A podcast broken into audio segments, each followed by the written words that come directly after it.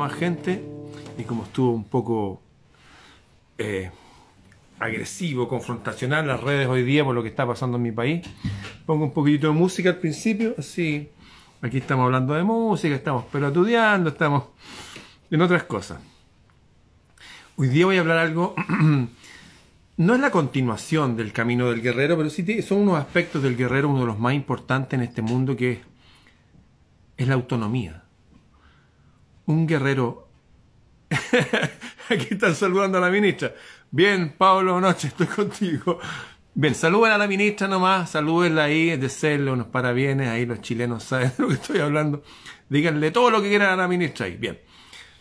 Lo que pasa acá en Chile salió una ministra que dijo que había 1.748.414 personas que no han pasado por el experimento. Y los tienen identificados. Y van a venir con todo el peso de la ley. Esta vieja cree que esto, está siguiendo a Stalin. No tiene idea qué es lo que es Chile. Antes de mi tatarabuelo ya se hablaba del país de los libres. Con él se puso este el reino de los libres. El que pisaba aquí era libre. El inconsciente colectivo de nuestros ancestros está a nuestro favor. ¿Esta cree que iba a venir aquí a meterse a nuestras casas, a hacer experimentos con nosotros, nuestros hijos? No, ni una posibilidad. Bien, les estaba diciendo que uno de los aspectos importantes en esta guerra silenciosa es poder tener la posibilidad de ser autónomo. ¿ah? O sea, de poder generar nuestros propios ingresos. Y eso es a partir de una certeza. Hay un hombre que fue premio, premio Nobel de, de la paz, creo que lo nombraron, a pesar que economista que es él. Es Mohammad Yunus. Él es de Bangladesh. Él estudió economía en su país y de ahí se fue a estudiar a Inglaterra, Estados Unidos, y tenía que hacer su tesis. Y dijo, a ver, ¿dónde puedo hacer mi tesis de economía?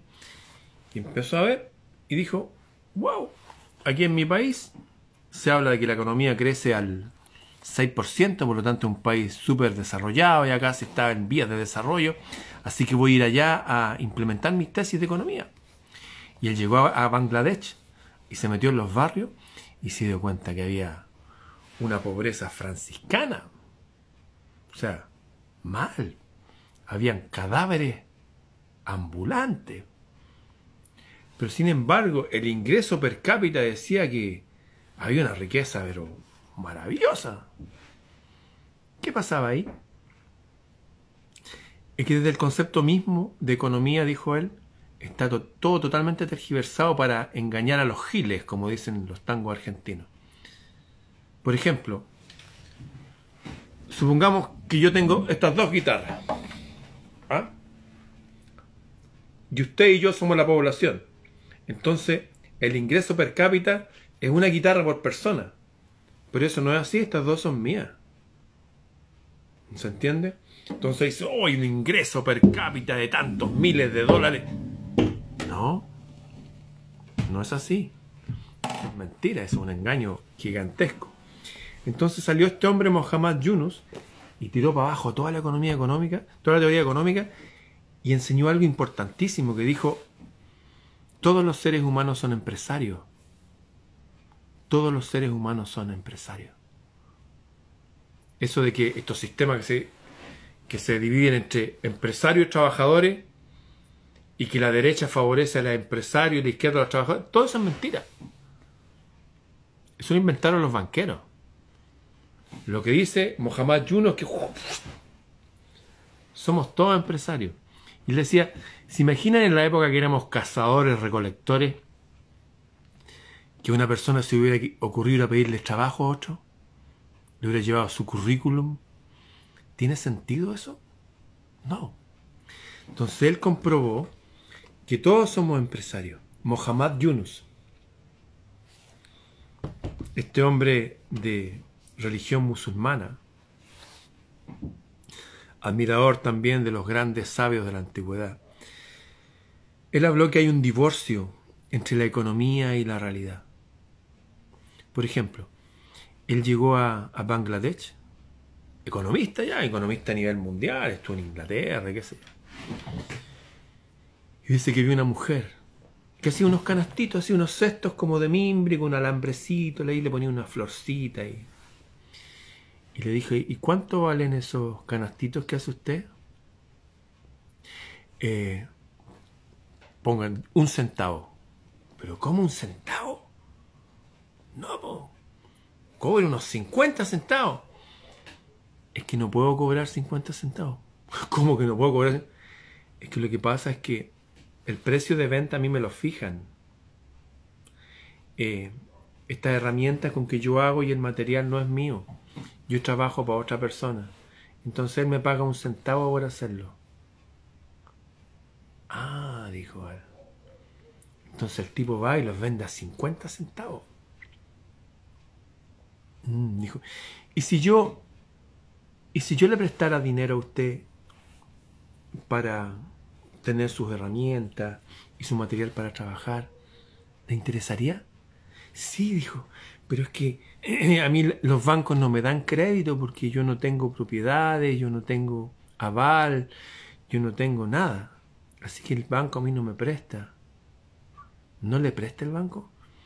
O sea, tengo una tarjeta, pero que es para comprar comida, o puedo comprar ropa, pero no puedo comprar estas cosas.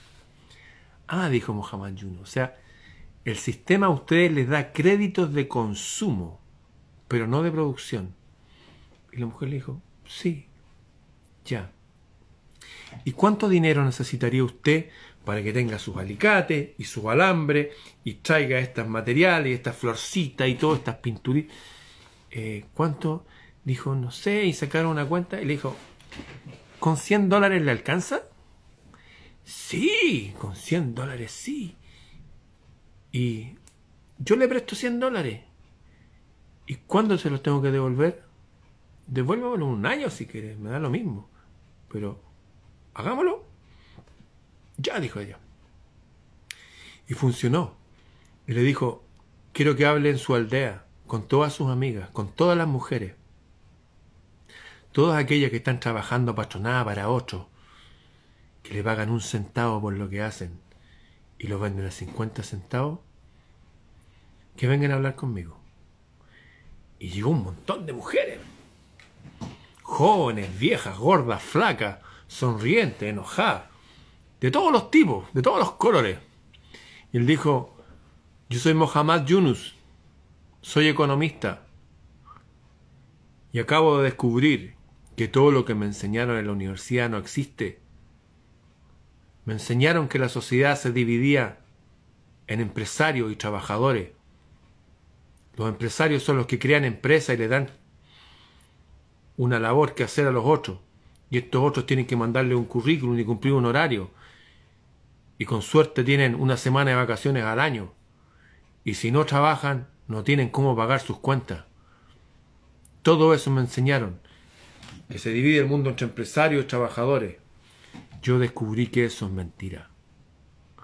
Yo descubrí que todo lo que me enseñaron en las grandes escuelas de economía del mundo, y donde se divide la, la economía de izquierda de Marx y la otra de Adams, bueno, no existe es un invento para engañarlos a ustedes.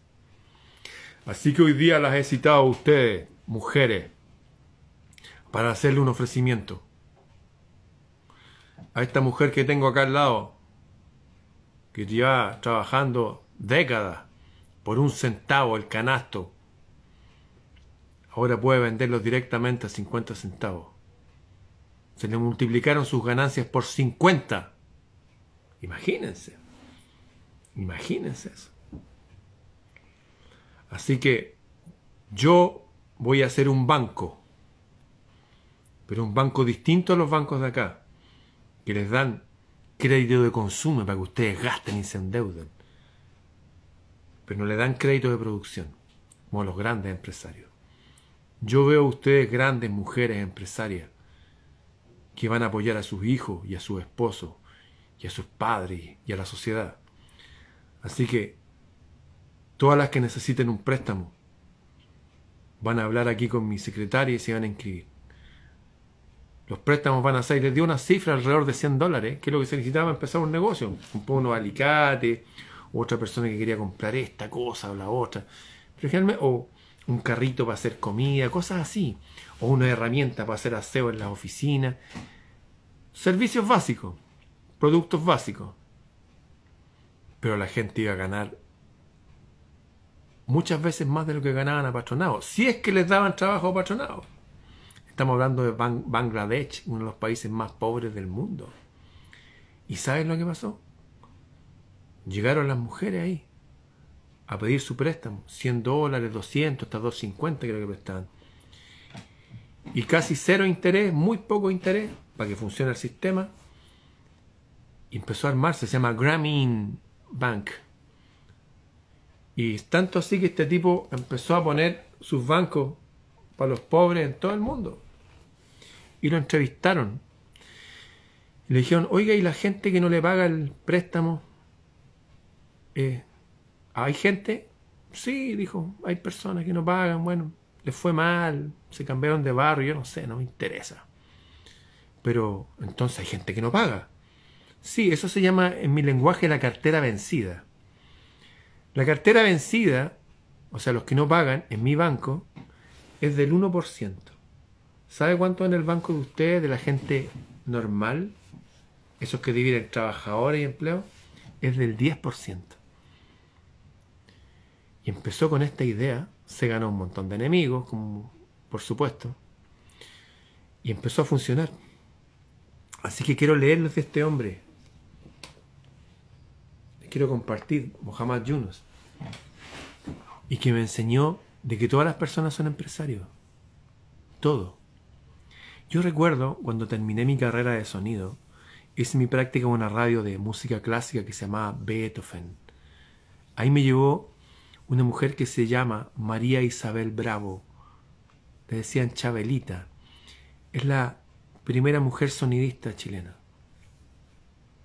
Y me llevó a hacer la práctica de la radio. Estuve ahí, música clásica.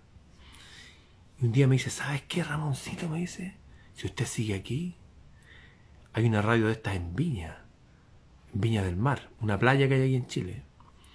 Y usted podría hacerse cargo de eso. Y yo me di cuenta que había gente que trabajaba ahí muchas horas, llegaba muy temprano en la mañana y se iba muy tarde y estaba todo el día en un cuadrado que de hecho nos daba la corriente eléctrica por la estática que daba el lugar. Y la cosa es que no, sentí que no era lo mío no, no, no me hallaba ahí. Y de ahí me dijo, bueno, y si no me dijo, está esta radio que está haciendo Mario Kreuzberger, Don Francisco, la radio gigante, a cargo de su hijo, Patricio Kreuzberger. Eh, anda ya. Dije, un poco perdido, dije, ya voy a ir para allá. Y me acuerdo que llegué y me di cuenta que había que estar muchas horas y el sueldo era eso.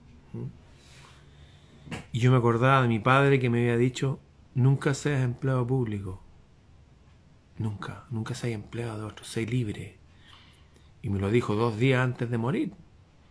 Ni siquiera lo sabía que le iban a atropellar y como que me dijo hartas cosas y todas se han cumplido. Y yo estaba ahí, me acordaba de mi papá y todo eso. Y ya, había que hacer unas cosas y, y voy a hacer, ¡pum! y se corta la luz. Y nadie sabía por qué se había cortado la luz y no se podía hacer nada sin luz. Yo como siempre andaba con mis libros, algo para escribir, y me puse a anotar. Dije, a ver, ¿cuánto me están pagando ellos? O sea, ¿cuánto sería diario? ¿Cuánto me están pagando la hora? Y me pagaban la hora, nada. Yo dije, y como que vi algo ahí, ¿eh? en los números. Porque hay mucha gente que trabaja patronado por el sueldo, ¿no? Un sueldo fijo, la seguridad. Poco dinero, pero seguro. Bueno, Fui el otro día de nuevo, ya había la electricidad, había llegado la noche, qué sé yo, y voy ahí y se cae el sistema computacional. No funciona nada, algo pasó. Y dije, a todo esto, yo todos los días hablando con la fuerza Skywalker, siempre he comunicado. Y dije, esta es una señal. Y dije, a ver, ¿qué es lo que más me gusta hacer a mí? Tocar guitarra.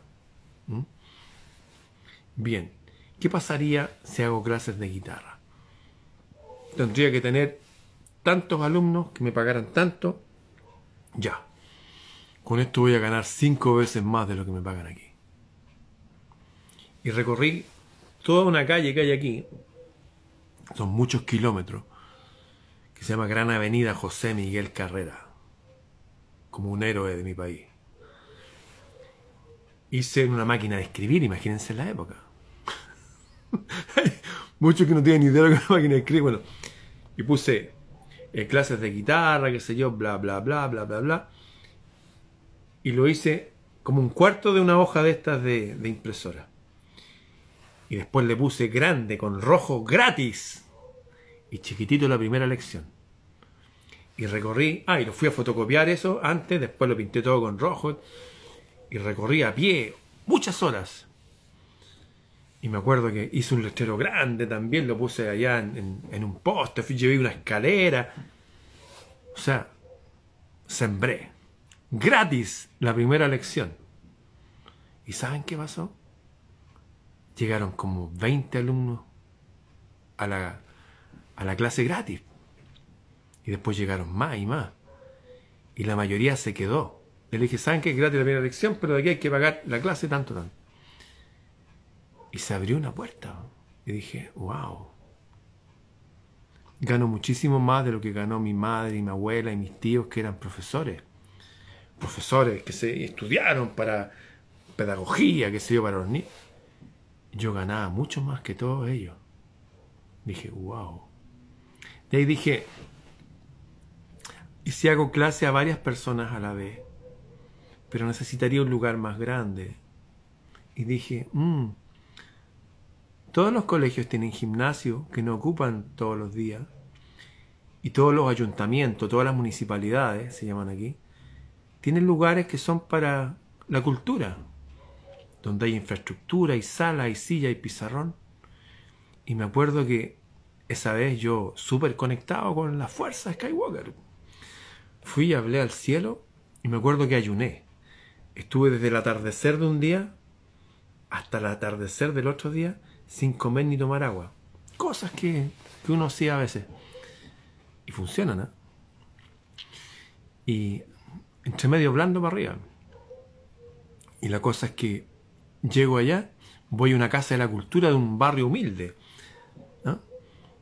Y digo, hola, me llamo Ramón Freire, bla, bla, bla, hago clases de guitarra, tengo un método de guitarra para hacer clases a varias personas a la vez, qué sé yo. Y un tipo que se llama Patricio Cartes, que era el, el director, me mira así, me dice, ¿usted cayó del cielo? Me dice, sí, me interesa mucho. Me dice, venga por acá, por favor, señor Ramón, mire, tenemos todas estas guitarras acá que nos ganamos en un concurso, en un proyecto, y, no hay nadie que haga clases de guitarra. Y me di cuenta que los profesores de música de aquí, de esta comuna, no saben tocar guitarra. O no tocan tan bien como usted. Ah, todo esto fui y las canciones. Así que, sí, claro, por supuesto. Mire, ¿y, y cuánto quiere ganar usted? Mire, yo funciono así, yo gano por alumno, ya, entonces un porcentaje para nosotros, otro para usted, bla, bla, jajaja, ya. Y mis primeros eh, alumnos fueron profesores de música. Y llegaron ahí. Y después dijo, oye, ¿y abramos el curso para personas en general? Usted, sí, yo, yo vine para eso, le dije.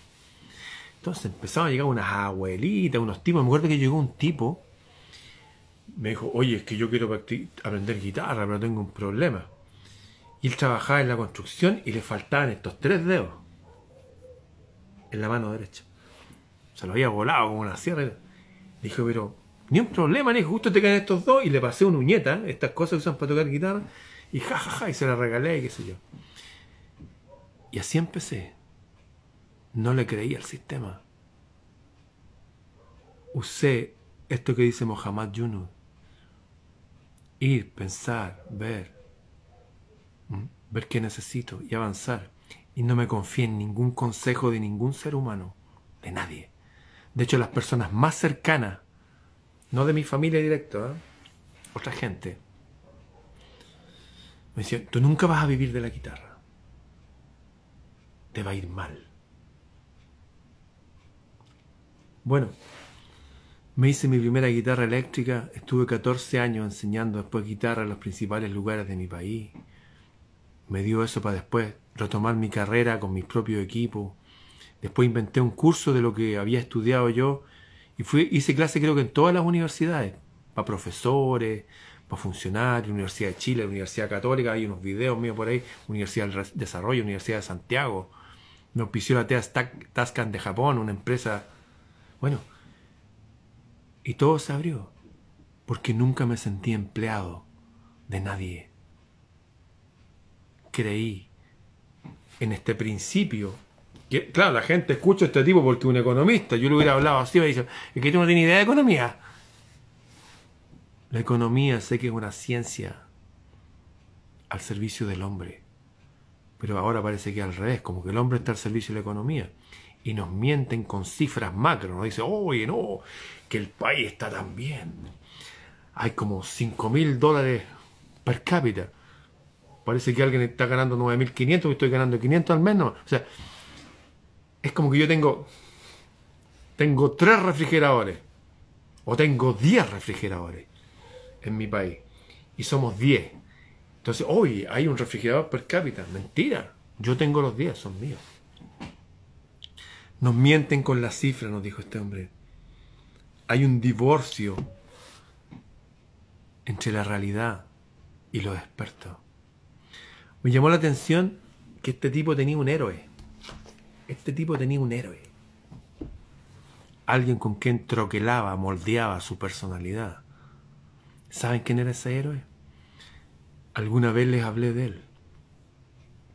Se llama Rabindranath Tagore. He leído cosas de él. Es como Gibran, pero en la India. Dice, su héroe fue Rabindranath Tagore.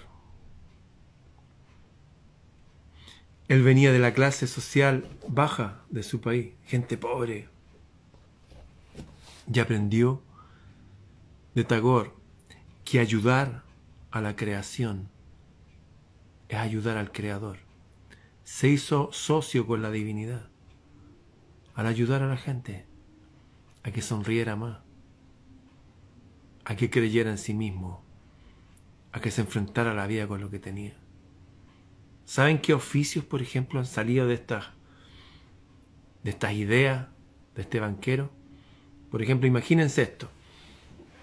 Una persona que se ocupa solamente de entrenar a la gente que recién aprende a manejar ¿Sabe usted cuando la gente aprende a manejar y va a una escuela de manejo y le sacan la licencia de manejo, después va a su casa y sigue con las mismas inseguridades que al principio? ¿Sabían que esa persona necesita a alguien que se siente al lado y le dé confianza en su vehículo, no en el vehículo del tipo? ¿Sabe que una persona que sepa manejar por solamente acompañar a otro a manejar puede ganar muchísimo más que en cualquier trabajo, no sé, en un banco, qué sé yo? cobrando por hora. Ese tipo de trabajo. Dentro del mismo rubro, otro tipo de trabajo. Escuelas de manejo existen, pero ¿existen escuelas para andar en motocicleta? No, no existen. Entonces empezaron a salir una cantidad de oficios nuevos buscando que, dónde falta la... Por ejemplo, todas las personas tienen sus horarios y no pueden saltar, faltar al horario, a menos de algo urgente. Pero qué pasa cuando la persona tiene que llevar al perro al veterinario? No puede llevarlo. O lo tiene que llevar el fin de semana cuando está todo lleno. Entonces personas que se dedican a llevar las mascotas de la gente al veterinario. Y cobran por eso y ganan mucho más. Y así, puras ideas que salen simplemente de usar esto y esto qué hacer. Me acuerdo había un chileno que acá estaba vendiendo maní en la calle. Maní confitado. Que es maní que lleva una capa de una fritura bien rica. Y se dio cuenta que los gringos se volvían locos. ¿Qué es eso? ¡Wow! Y como, wow, mira, pruébalo. ¿ah? Y como ya tienen la cultura del maní, la mantequilla de maní, hay como 50 productos del maní, pero eso no existe ya. Y se dio cuenta que hay un ingrediente especial que los volvía locos, que era echar esencia de vainilla en el lugar donde se calienta el maní, como que se fríe, se tuesta. Y ese olor, dice que se sentía a cientos de metros. Entonces él ni siquiera tenía que levantarse temprano.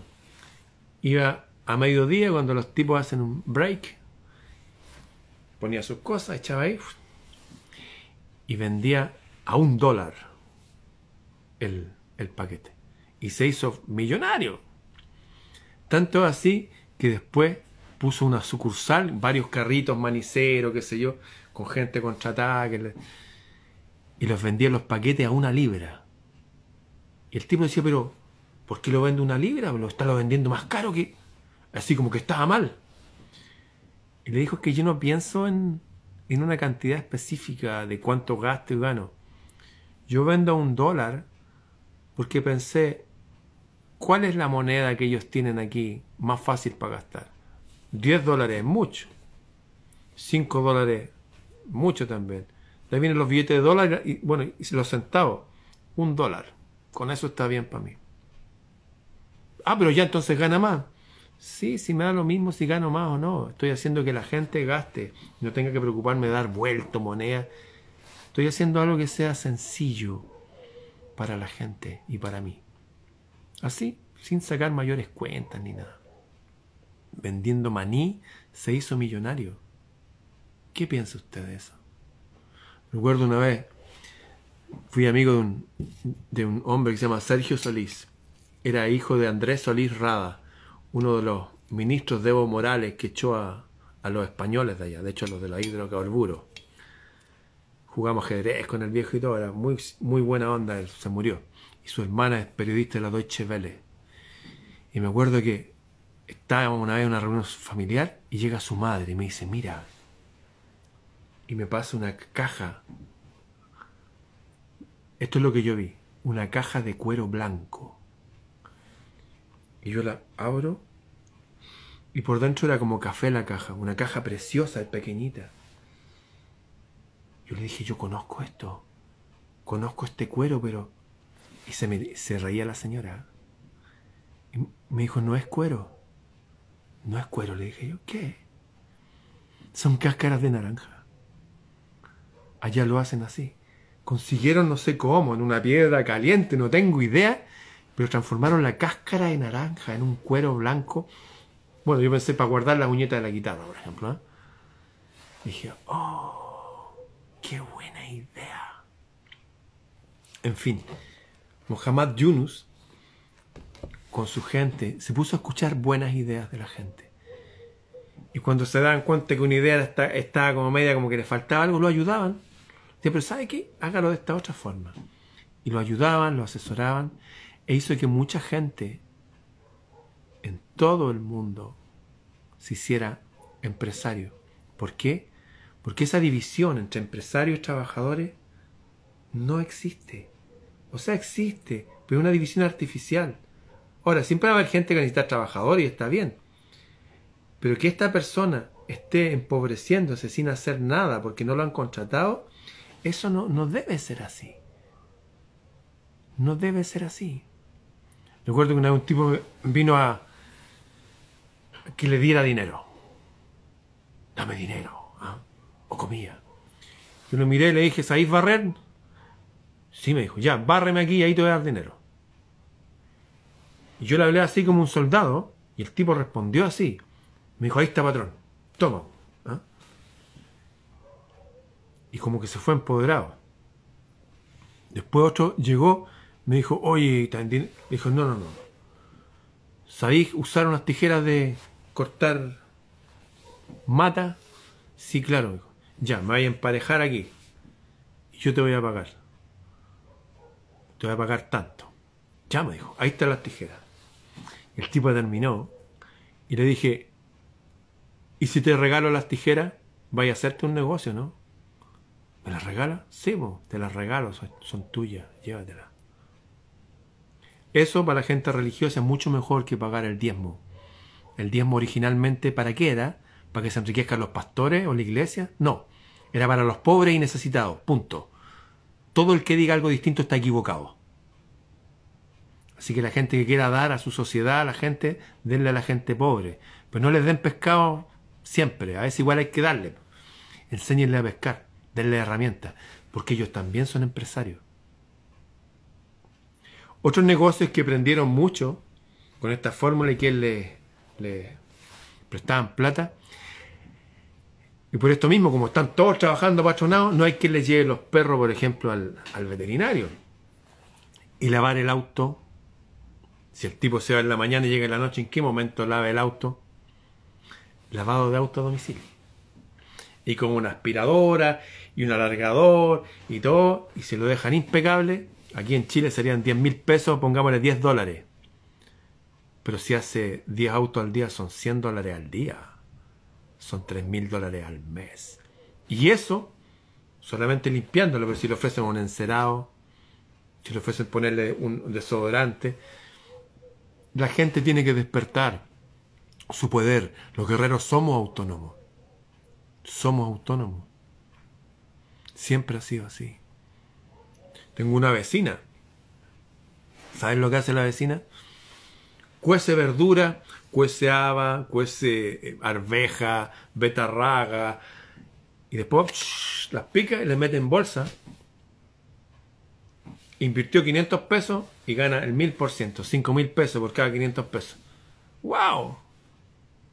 Súper buen negocio. Y se pone ahí y ahora le agregó huevos duros, porque la gente a veces que sale de ahí cuando están de la construcción, comerse un huevo duro, dobla el precio del huevo y así.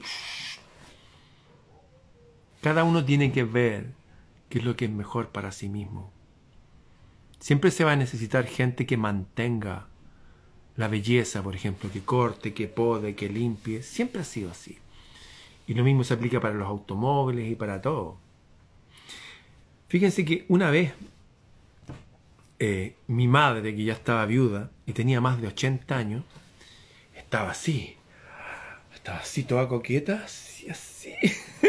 con un tipo que salió en la televisión. Que era un tipo de ojos celestes, rubio, grande, y con el pelo medio largo para atrás era muy parecido en su vibra a mi, a mi papá cuando era joven. El tipo se llama Riu, un violinista que vive en el castillo que fue de uno de los de D'Artagnan, uno de los mosqueteros, de esos viejos caballeros templarios que se reciclaron cuando los demonizaron. Bueno, y el tipo venía a Chile. Y ella estaba así. Y yo le dije, ¿qué es lo que más te gustaría? Quiero conocer a Andrés Riu, me dijo. ¿En serio? compré las estradas más caras para que conociera a Andrés Río. Y fuimos para allá. Y ella estuvo cenando, fuimos a la cena con Andrés Río. Se sacó una foto con Andrés Río. Andrés Río le regaló una copa. Y cuando Andrés Río estaba tocando, estábamos todos ahí. Adelante estaba la High Society, nosotros nos metimos en la High Society. Y empezó a tocar vals, porque tocan vals. Y yo saqué a mi mamá, la saqué a bailar, ¿no? Me da a mí lo mismo, yo no tengo vergüenza de nada, yo no soy un sinvergüenza. la saqué a bailar y eso dio pie para que los demás, como, uy, te La gente salió toda a bailar. Y salió en, las cámaras, hicieron un video y qué sé yo. De ahí fuimos a cenar con Andrés Río, nos vinimos para la casa y de repente llega una señora a la casa que cuando las personas son más viejitas, algunas como no mantienen su ejercicio, no pueden llegar a los pies. Entonces alguien tiene que cortarle las uñas, que limarse, cosas de... Bueno, ya había una, una señora, una vecina muy amable, muy amorosa, que venía cada cierto tiempo a hacerle los pies. ¿ah? Y le pintaba las uñas, qué sé Y llega le dice, oiga, señora Violeta, mi mamá se llamaba Violeta. Le dijo, la vi. ¿Dónde me vio? La vi ahí con su hijo ahí en el arena de, ese lugar gran. ¿Y cómo me vio? Ah, porque yo estaba ahí. Fui con mi esposo, qué sé yo. Hoy y dije, wow, ella también tiene que haber gastado una cantidad importante en ir para allá. Sí, fue un regalo que le hice a la vieja como para que estuviera tranquila todo el año, digo. Y de ahí me di cuenta que un oficio tan simple como tener un corta uña, un corta uña y una lima. Bueno, ella tenía también unas cosas eléctricas, que es un Dremel, ¿no? que a veces hacen todo más y unas cremas. Y dije, a ver cuánto está cobrando. Ella cobra tanto, entonces, ¡wow! Es un súper buen negocio. Extraordinario negocio. Para las personas, los que quieren cuidar a abuelitos, qué sé yo. Ese. Hizo un negocio antiguo. Tengo un gran amigo, Ricardo Sánchez Núñez, padre de Ricardo Sánchez García, un campeón sudamericano de artes marciales, uno de mis grandes aliados. Él era mecánico, estudió mecánica en la calle, con un mecánico de las SS. Sí, de los de Alemania, que se vinieron a vivir acá, son vecinos míos. Estudió ahí mecánica en la calle con un mecánico de Panzer, de los... Esto, tanque. Y aprendió todo y llegó a ser jefe de mecánicos de la Mercedes-Benz autoestilo, que se llama. Bueno, y veía Mercedes y BMW. Un mecánico increíble. Pero un día jubiló. Y el sueldo se lo fue así. Pero su mujer, la Sarita, la Sarita García, una mujer muy amorosa, hizo un curso ya mayor, ya, ya tenía hijos grandotes, ya de 30 años, hizo un curso de peluquería, ¿sí? Peluquería, teñido y cosas así. Y en una esquina de su casa puso una estas cuestiones así para secar el pelo, una cuestión, un espejo. Y su. ¿Y saben qué? Esa mujer empezó a ganar muchísimo más de lo que ganaba su marido. Una vez se fue a, a Brasil, porque se ganó un concurso acá, no sé, se fue para allá por una cuestión de peluquería. Se hizo amistades y estudió después que tenía 50 años, aprendió eso. En fin, hay tantos oficios. Recuerdo una vez que fui al cerro las primeras veces, llegó un tipo y lo miré y vi un soldado antiguo, vi un soldado antiguo, como germano, como romano. Le dije, hola soldado, ¿cómo te llamas tú? Gerardo me dijo. Gerardo cuánto? Gerardo Godoy. ¿Qué significa Godoy? No sé, me dijo. Godoy significa hijo de los dioses. De vienen los visigodos, los dioses sabios, o los ostrogodos, los dioses de las estrellas. Tu apellido es muy antiguo, son de los vikingos que se asentaron en, en la Hispania romana, en España. Le dije, ¿y a qué te dedicas tú? Y bueno, me dijo, estoy estudiando unas cosas. ¿Y estás con trabajo ahora? No, me dijo, no. Bueno, ya. Anda a verme el lunes, vamos a conversar y qué sé yo. Me ayuda a pintar unas cosas tipo súper bueno. Y le dije, mira, la gente siempre me pregunta por mi brazalete de cobre. Y no hay nadie que los haga. ¿Te gustaría hacerlo a ti? Sí, dijo. Mira, así, así, ya sabes. Eso fue, no sé, en marzo. En abril tenía pedidos desde Estados Unidos, Francia, España. Tuve que contratar a su mamá, a su hermana se fueron de aquí, se fueron a vivir al lado de un lago. O sea, hacer brazalete, martillar a los gitanos ¿no? con un soplete. Él tenía algunas herramientas. Estoy hablando de Mohamed Yunus, un super economista que dijo, empresarios trabajadores, está bien, si usted quiere una empresa y trabajar, vaya, que le vaya bien. Pero mientras no haya alguien que lo contrate, usted tiene que desarrollar un arte y un oficio.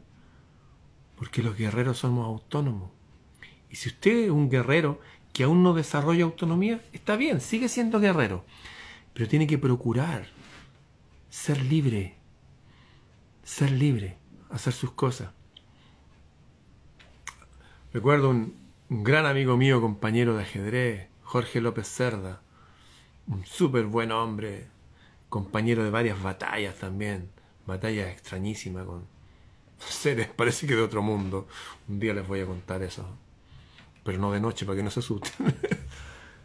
y me acuerdo que me dijo, ¿sabéis qué? Estoy yendo acá a los Bajáis, estaba investigando una religión, qué sé yo, yo y conocí una mujer que recién había terminado, no había terminado su enseñanza secundaria, súper jóvenes, ¿eh?